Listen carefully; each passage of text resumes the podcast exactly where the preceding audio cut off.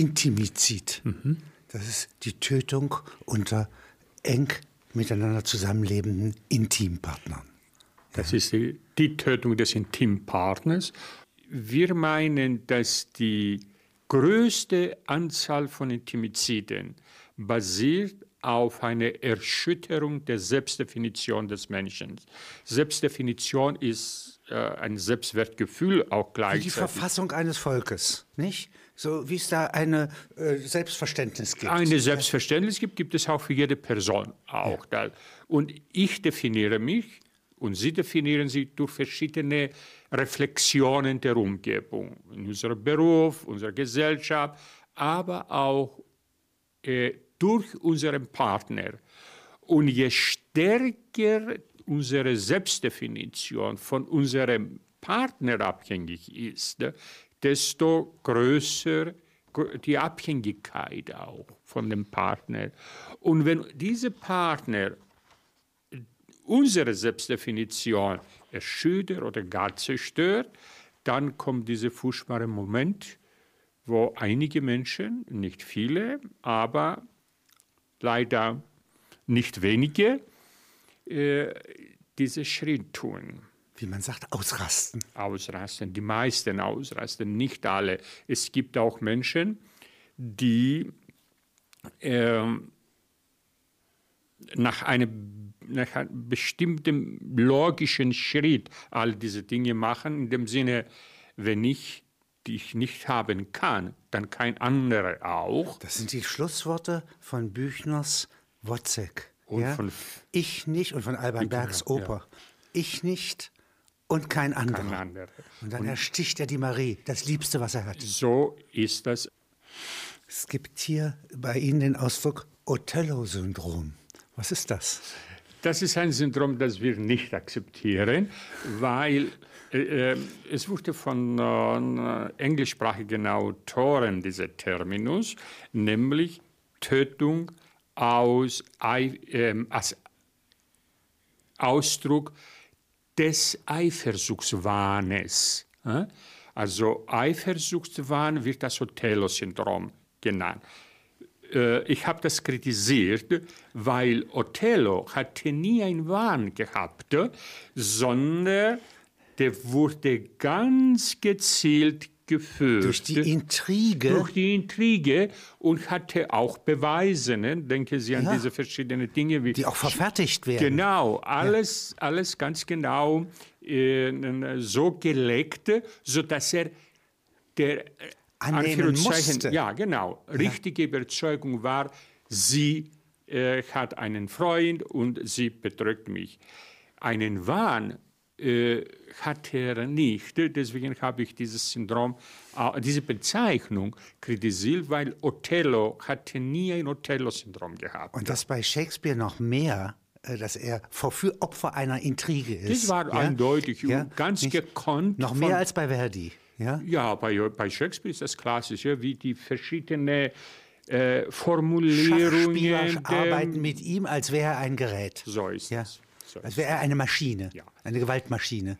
Aber ähm, was die ältere äh, Psychopathologen damit ausdrücken wollten, vor allem die angloamerikanische, ist, dass es gibt die, der, die pathologische Eifersucht, es gibt die Eifersuchtswahn und im Rahmen eines Eifersuchtswahns kann ein Tötungsdelikt, ein Intimizid stattfinden. Das ist äh, eine der Formen des Intimizids. Und Sie sagen, Eifersucht führt nicht zu mildernden Umständen vor Gericht, in der Regel.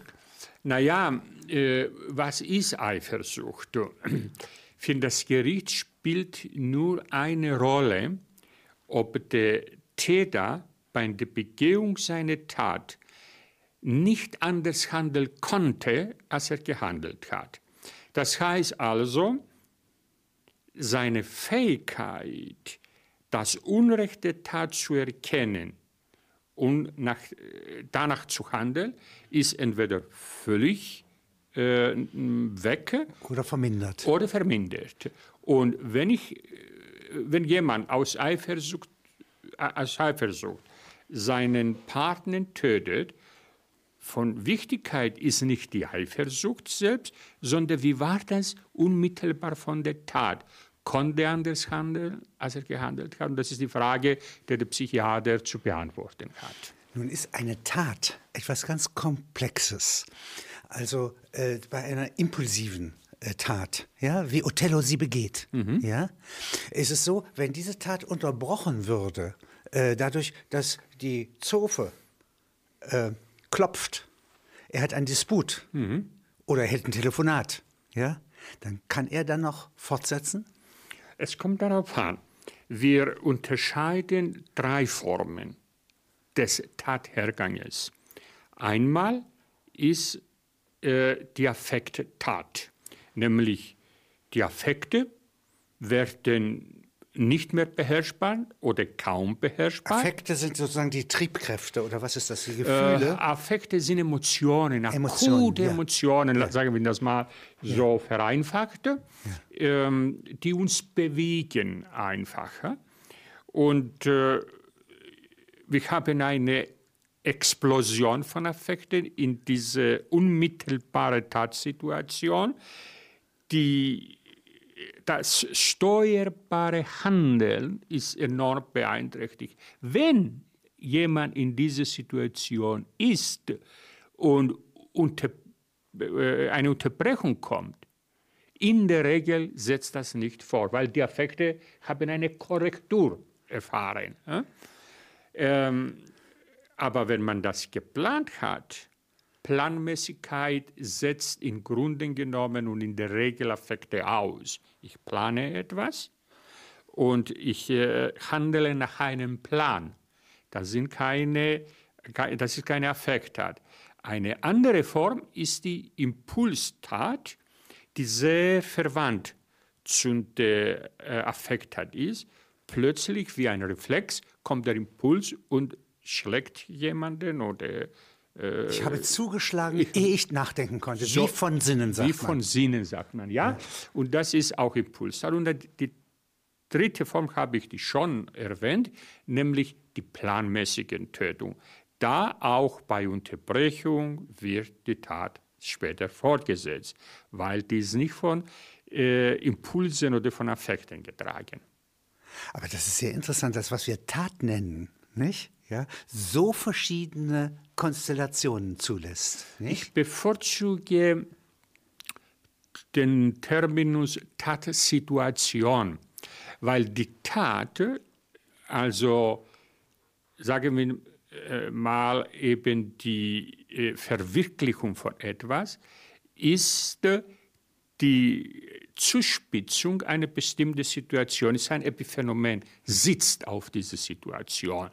Und äh, bei der Tötung des Intimpartners, es gibt eine Tatsituation, die eine Vorgeschichte hat und sie sich entwickelt im Verlauf und die Tat ist im Grunde genommen die Spitze in dieser Tatsituation. Sodass, wenn Sie den letzten Moment in der Oper Carmen von Bizet verfolgen, dann ist einer der Auslöser der Situation, dass der Torero siegt sie zu diesem Torero hin will, ihrem neuen Geliebten, mhm. ja, und er dadurch derart nackt vor ihr steht, seelisch, ja, nicht? Dass ihm gar nichts übrig bleibt, als sie zu töten. So. Und danach ist, sie, ist er schon eigentlich vernichtet.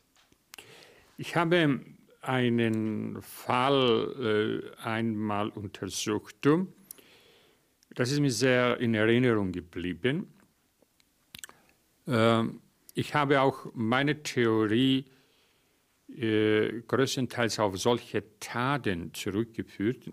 Die Theorie nämlich, dass Mörder kann jede werden, können wir alle ein Mörder werden. Äh, und das war ein Akademiker, ein Paar. Der Mann war ein Arzt und sie äh, Chemieingenieurin oder sowas hieß damals dieser Beruf. Beide Akademiker äh, aus Akademikerfamilie. Der Vater des äh, Arztes ist, ist, oder war äh, Professor. Äh, und äh, das war eine glückliche Ehe, eine äh, Liebesehe sozusagen. Und dann begannen die Probleme. Es kam zu Auseinandersetzungen und der Mann begann diese äh, junge Frau zu demütigen, zu beschimpfen, zu verdächtigen, mit ganz schweren Verdächtigungen, ganz schweren Beschimpfungen und so weiter. Die Frau hatte Angst gehabt, äh, dass etwas passiert. Und vor es, wenn solche Situationen entstanden, beide junge Leute waren nicht sehr alt, also wenn ich mich nicht irre, Mitte 30 oder so beide, äh, nahm ein Messer äh, mit ins Bett, um sich zu verteidigen, äh, wenn das äh, gefährlich äh, wäre. Und da kam eine solche Situation, es gab eine schlimme Auseinandersetzung und ähm, sie nahm das Messer unter dem Kissen nach einer Stunde oder sowas dachte sie, die Situation ist deeskaliert jetzt äh, und der ist nicht mehr im Hause, der ist draußen im Garten und raucht oder sowas. Und sie wollte einfach ein Glas Wasser äh, aus, der aus der Küche holen. Das Schlafzimmer war im oberen Stock, die Küche im unteren. Sie nahm aber das Messer mit aus Sicherheitsgründen sozusagen und wollte sie ähm, in die Küche gehen. Aber er war auf der Treppe, der Ehemann, und rauchte. Hm?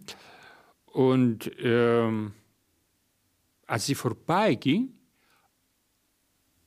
und es war überhaupt keine Bereitschaft für Aggression von beiden Seiten. Also sie hat nichts bemerkt, und hatte auch keine Intention, in irgendetwas anzutun. Aber in dem Moment, wo sie vorbeiging, äh, bewegte er sich.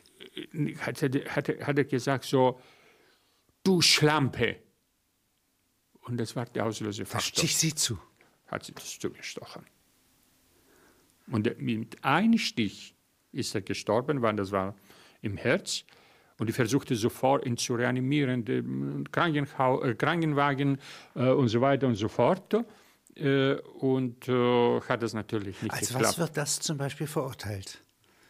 Äh, sie hat äh, eine mildere Strafe bekommen. es war Totschlag.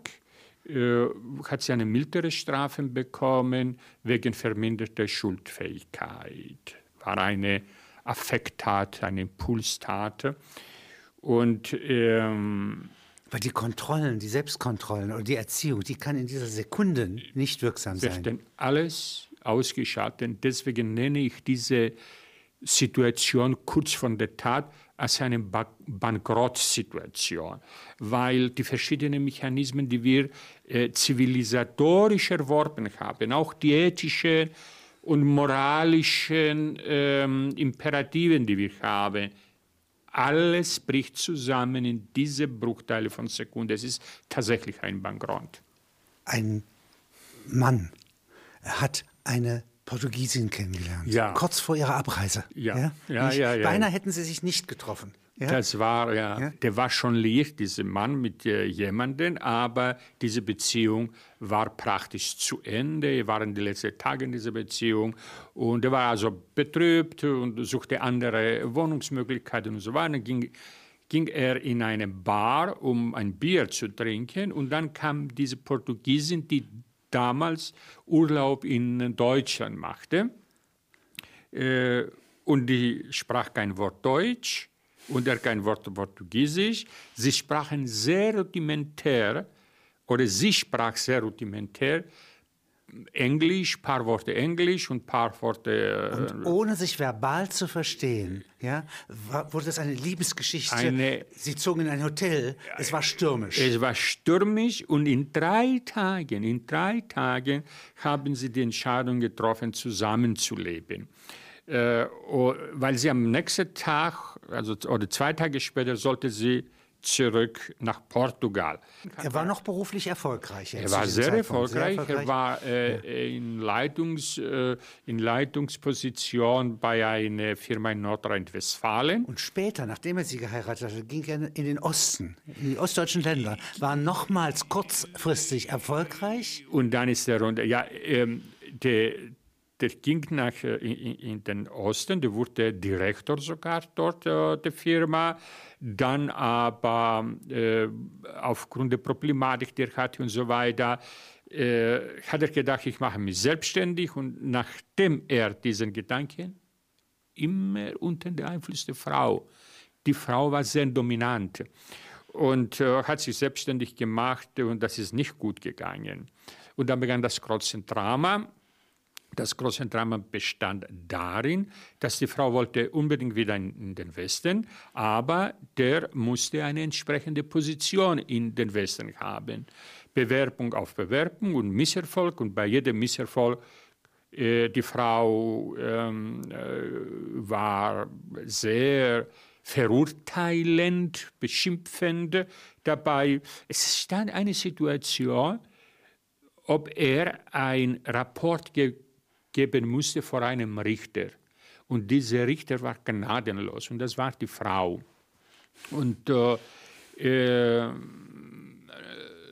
er fühlte sich als Versager, dieser hoch erfolgreiche Mensch als Versager, als ich äh, tauge für nichts. Und da kam die letzte Bewerbung. Und bei dieser letzten Bewer Bewerbung hatte er ganz große Hoffnungen äh, gesetzt auf diese letzte Bewerbung Bewerbung und die Frau äh, eine absolute Rigidität. Jetzt muss das klappen. Hat es nicht geklappt. Und er beschreibt diese Morgen sehr dramatisch.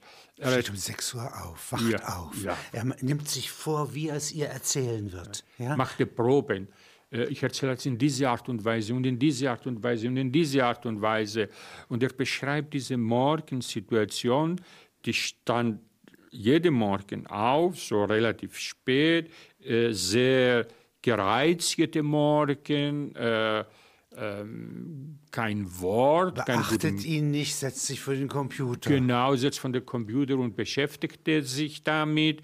Und dann äh, versuchte ihr zu sagen, weißt du, es hatte nicht geklappt. Und dann begann sie furchtbar ihn zu beschimpfen. Du bist ein Abfall, so ganz schwere, die benutzte deutsche und portugiesische Bezeichnungen. Du bist ein Nichts, ein Versager, ein Abfall, ein Null und so weiter. Äh, und dann, das war eine, äh, ich glaube, ein Hammer oder sowas in der Nähe des Computers. Innerhalb von einige Sekunden ist das geschehen. Das kam zu einem Kampf auch miteinander. Er oder sie versuchten ihn zu erwürgen, sie, äh, er sie. Äh, und er hatte keine genaue Erinnerung, wie das Ganze abgelaufen ist. Und das ist auch ein Charakteristikum. Es gibt in der Regel zu einer entweder Bewusstseinstrübung oder zu einer sogenannten Depersonalisation ob, ob, ob, man nicht selbst dabei ist, der jetzt handelt. Persönlichkeitsverlust, also auch in dem Sinne, Ein, ja, man verliert nicht nur die Kontrolle, sondern sich selbst aufzeigt. Ist nicht mehr der, der, der, der gleiche Mensch, der normalerweise ist, sozusagen. Ist nicht mehr selbst. Und ähm, da kommt diese Szene, wo man das realisiert, und das ist ein Satz, das ist von mehreren sehr viele Leute nach Affekt oder Impulstaten gehört habe, was habe ich der Wahnsinnige gemacht? Und dann kommen die verschiedenen Reaktionen, versucht man zu reanimieren, die Polizei benachrichtigt oder sogar Selbsttötungsintentionen äh, dabei. Und er macht ja was anderes. Er hat die Leiche äh, schön gemacht, ein Monat lang in seinem ja, in, äh, und, und, und geschmuckt und in Badewanne und Kerzen äh, angezündet. Ein Monat lang. Hat auch mehrere äh, Suizidversuche unternommen, alles äh, erfolglos. Und äh, weil natürlich die Leiche roch, äh, die Nachbarschaft hat diesen Geruch wahrgenommen und die Polizei stürmte die Wohnung und der war dabei, sich äh, zu erhängen, wollte durch das Fenster springen mit einer Schlinge um den Kopf, aber die Polizei hat das natürlich äh, beendet, erfolgreich beendet. Und äh, als ich mit ihm sprach, der war wie zerquetscht. Hm? Und das ist das ganze Drama, nämlich eine Beziehung beginnt mit so viel Liebe. Nicht unbedingt so stürmisch wie diese Beziehung, aber es ist eine Liebe. Und diese Menschen erleben so vieles Schönes miteinander. Emotional, sexuell. Wenn das verloren ja. geht, ja. ist alles weg. Rächende Bestrafung, was wäre das?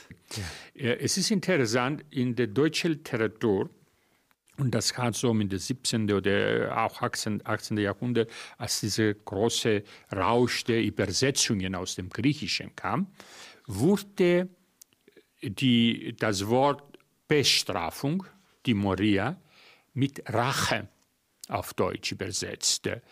Äh, und als klassisches Beispiel wurden Medea äh, genommen von Euripides. Übrigens beschreibe ich ein Medea-Syndrom.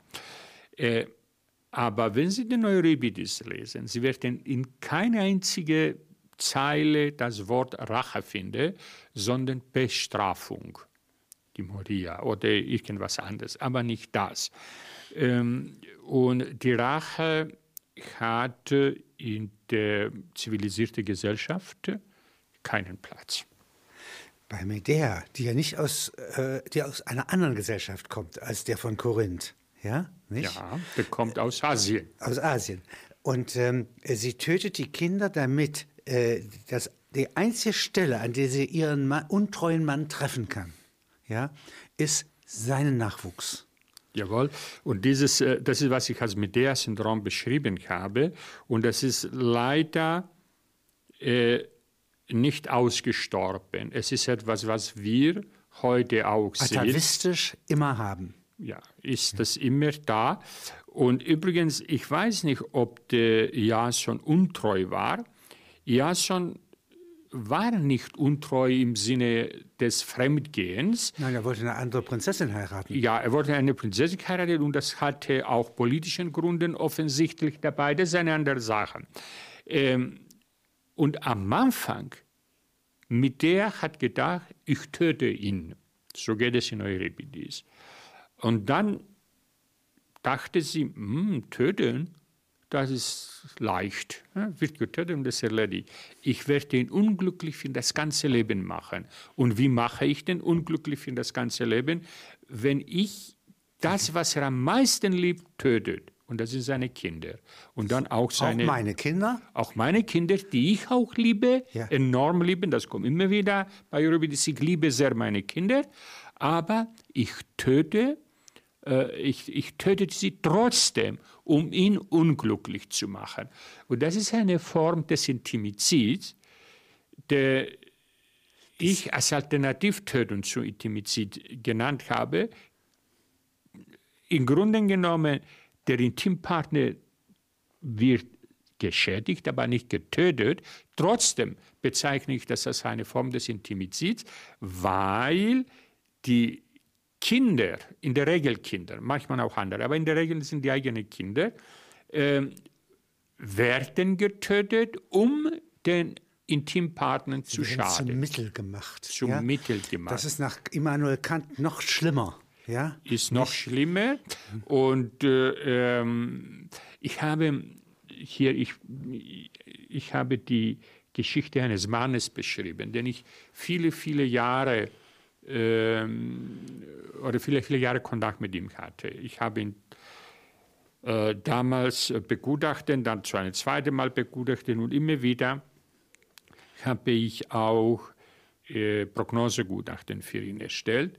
Und er hatte eine Art von innerer Beziehung zu mir entwickelt, dieser Mann, sodass ich dann auch so aus menschlichen Gründen, weil ganz allein äh, geblieben ist, äh, habe ich den häufig besuchte ins Gefängnis privat und äh, ähm, um zu zeigen, dass ähm, Ja, es gibt Leute, die auch an ihn denken. Und er beschreibt das genauso. Er hat sein, sein Kind, das er abgöttisch liebte, zeremoniell getötet.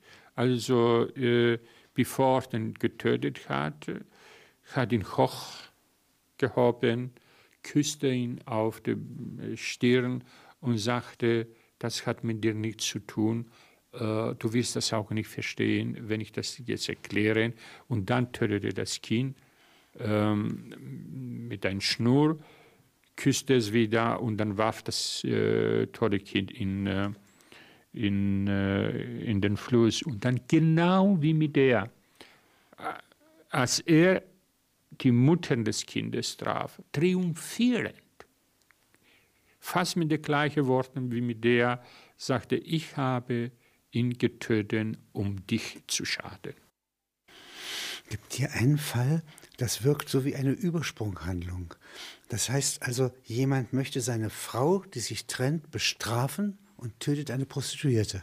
Ja. Das ist auch eine Alternativtötung. Ja. Die können, wenn das ist eine Alternativtötung, ähm, die sind Gott sei Dank seltene Fälle, aber in dem Moment, äh, wo, ich, wo das äh, äh, geschieht, diese Prostituierte ist äh, für ihn ein Ersatz für die äh, Frau. Finden vorher einige Prozesse, Prozesse der Entwertung. Und leider Gottes, äh, ich möchte das jetzt nicht irgendwie bewerten, aber bei vielen Menschen ist das so, dass äh, äh die Prostituierte wird, entwer wird entwerten. Äh? Und gerade in diese Prozesse der Entwertung wird diese Prostituierte getötet und einige sagen uns, ich hatte den Eindruck, ich habe die getötet, die Frau, die äh, Freundin und so weiter und so fort. Aber sehr seltsam. Also eigentlich ist es äh, so eine Apparatio ictus. Also ist eigentlich soll die Frau, die mich verletzt ja, hat, ja. dies wage ich aber nicht vor meiner Emotion. Ja. Oder aus anderen Gründen. Oder es gibt, Gründen. ist ein Gründe, komplexes ja, genau. Phänomen. Und jetzt kaufe ich sozusagen jemand. Das ja? ist das richtige Wort. Vor allem nehme ich was,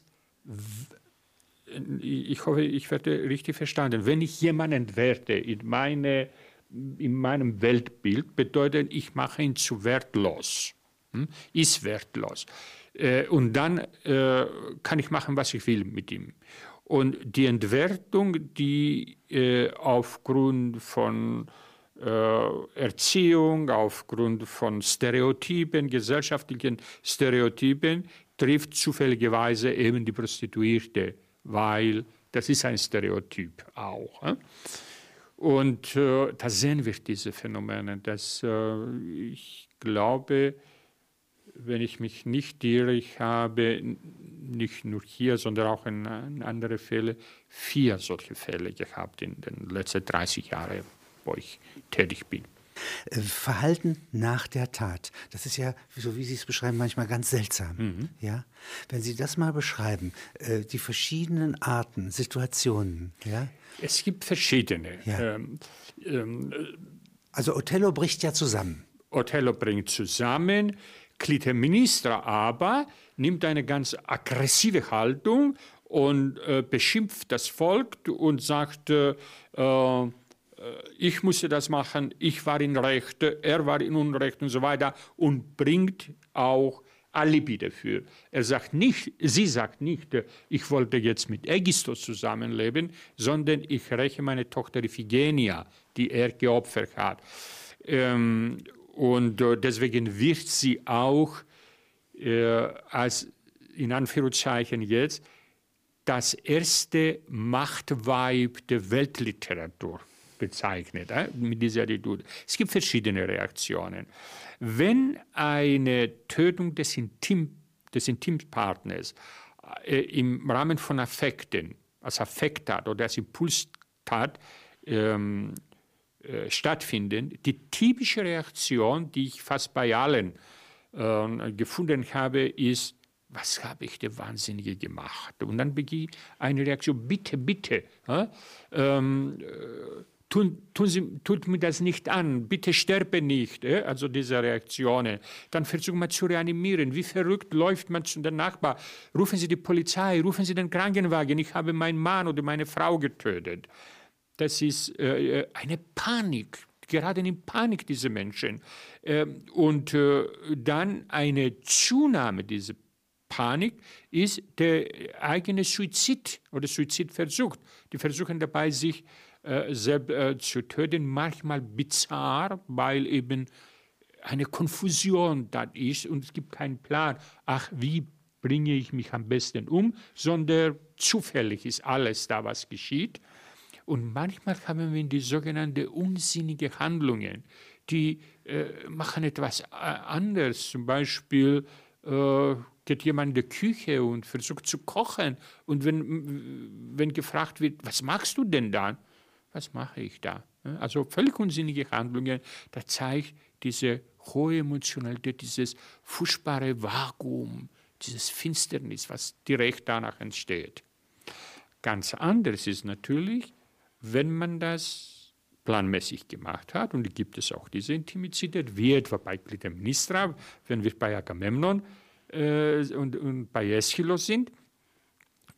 Und dann gibt es eben diese Reaktion, die typisch von Aeschylus beschrieben worden ist, nämlich er oder sie hat das verdient, hat das und das und das falsch gemacht und deswegen ist die Bestrafung jetzt.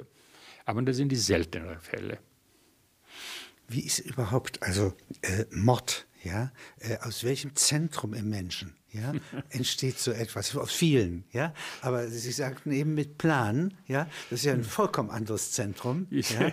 weiß nicht, ob es ein Zentrum gibt, aber die Evolutionspsychologen vertreten die Auffassung, dass in uns der Mörder durch die Evolution äh, äh, nestet sozusagen.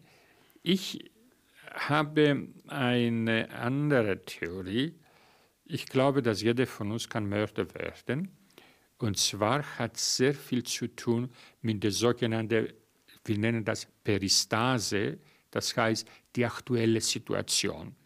Eine Vorgeschichte mündet in eine bestimmte Situation und äh, führt zu Tötungsdelikt. Ich meine natürlich jetzt nicht die Tötungen durch die Mafia und bei Raub oder sowas, sondern alle anderen, die eben Intimizid, die Tötung des eigenen Kindes, äh, das ist eine andere, andere eine Geschichte, traurige Geschichte, äh, oder äh, alle Affekttaten, Impulstaten. Und ich meine, dass die äußeren Faktoren, wenn die in eine äh, ungute Konstellation mit inneren Konflikten, Persönlichkeitseigenschaften und so weiter und so weiter äh, zusammenkommen, das schützt uns niemand. Ich hatte einmal hatte das Glück, einmal mit einem sehr intelligenten und belesenen Vorsitzenden Richter zusammenzuarbeiten. Und wir waren uns einig, dass wir beide, äh, ist unwahrscheinlich, dass wir wegen Diebstahls oder wegen Raubs oder wegen Vergewaltigung oder wegen Kindermissbrauch oder so äh, einmal uns strafbar machen. Aber niemand von uns kann uns garantieren, dass wir nicht wegen eines Tötungsdeliktes einmal angeklagt werden. Niemand weiß das. Hier gibt es den Paragraph 211 Strafgesetzbuch, mhm. Mord. Und wenn Sie mal als erfahrener Forensiker und Psychologe, ja, nicht? Psychiater. Psychiater, ja. ja äh, diese einzelnen Worte, die sind ja Juristenworte, mhm. sind auch traditionell zustande gekommen. Sie sind ganz offenkundig, trifft man Mord ja, mit mhm. diesen Bezeichnungen sehr wohl, mhm. ja, nicht? Also praktisch äh, kann man damit umgehen, ja. Mhm. Aber ich hätte trotzdem gerne mal, dass Sie mir diese Begriffe erläutern, ja. Mhm. Also Mörder ist wer aus Mordlust zunächst. Was heißt Mordlust? Es, äh, am besten lesen Sie das Ganze, weil der Komma nach Mordlust. Ja, ich, äh, Mordlust, Komma, zur Befriedigung des Geschlechtstriebs aus Habgier ja. oder sonst aus niedrigen Beweggründen, heimtückisch oder grausam oder mit gemeinschaftlichen Mitteln Genau. oder um eine andere Straftat zu ermöglichen oder zu verdecken, einen Menschen tötet. Zum Mordlust kann ich Folgendes sagen. Zuerst ist kein psychologischer und kein psychiatrischer Begriff, es ist ein juristischer Begriff. Und äh, die Justiz oder die, die, die juristische Sprache ist keine psychopathologische Sprache. Ähm, es gibt eine, häufig eine Diskrepanz zwischen psychopathologischen Begriffen und juristischen Begriffen. Unter dem Begriff Mordlust, äh, unter dem juristischen Begriff der äh, von äh, Mordlust, kommen verschiedene Phänomene dabei, ähm, äh, die andere psychopathologische mm, äh, Definition haben oder anderen psychopathologischen Hintergrund. Das bedeutet hier aber, es gibt kein Gewinn, äh, keinen materiellen Gewinn dabei oder es gibt äh, keine sexuelle Befriedigung dabei oder das eine und das andere, sondern ich töte, um zu töten. Aber dieses ich, ich töte, um zu töten, der Psychiater muss das analysieren und zu finden, warum hat er getötet? Er hat getötet, weil zum Beispiel ähm, äh, sadistisch, ein sadistischer Hintergrund dabei ist. Er hat getötet, weil eben den anderen entwerten wollten. Er hat getötet, weil, also andere Möglichkeiten, weil er den anderen leiden wollte und so weiter. Das ist also ein juristischer Begriff, der verschiedene psychopathologische ähm, äh, Hintergründe hat. Man kann ihn nicht umkehren, dass man sagt, unter Zurückstellung von Bedenken mordete ich. Das gibt's nicht. Äh, Man kann nicht sagen, ich verabscheue meine Tat und überwand mich aber. Was ja beim Genozid möglich ist. Ja, ja, doch, doch, auch dabei kann er sagen, ich verurteile Mord, aber ich kann nicht anders, äh, anders, han, äh, anders machen, als zu töten. Ich, Dann wäre es keine Mordlust. Naja, es ist eben die, die Ungenauigkeit des juristischen Begriffes dabei. Jetzt der Psychiater hat zu klären, warum konntest du nicht anders handeln in diesem Moment? Warum äh, du wusstest auf der kognitiven Ebene, auf der intellektuellen Ebene, du brichst jetzt ein Tabu. Und trotzdem gibt bei ihm der Trieb, trotzdem das zu machen. Und diesen Trieb, dieses Motiv dazu tun, hat verschiedene psychopathologische Konstellationen, manchmal auch momentane Situationen. Und dieser Begriff des Mordlust, der Mordlust, muss von dem Psychiater, sagen wir das mal, zerkleinert, zerkleinert, zerkleinert werden. Übersetzt ja, eigentlich. um das äh, genauer zu definieren. Befriedigung des Geschlechtstriebs, das ist ja einigermaßen äh, Klar, feststellbar. die ist, äh, es sind Sexualmord Aus Habgier auch. oder sonst aus niedrigen Beweggründen. Das ist natürlich eine Allgemeinklausel. Genau, und das definiert das Gericht. Äh, es ist ein juristischer Begriff. Äh, Da gibt es die Rechtsprechung zu. ja, äh, Ja. was ist niedrige oder was wird als äh, niedrige Bewerk Beweggründe werden die äh, bezeichnen? Was ist das? Äh, und deswegen kommt zum Beispiel, naja, nehmen wir mal an, äh, bei einem Befreiungskampf oder ich weiß nicht, nicht niedrige Bewegsgründe, äh, was man auch das diskutieren muss. Was ist das? Aber das sind juristische Begriffe, nicht mehr.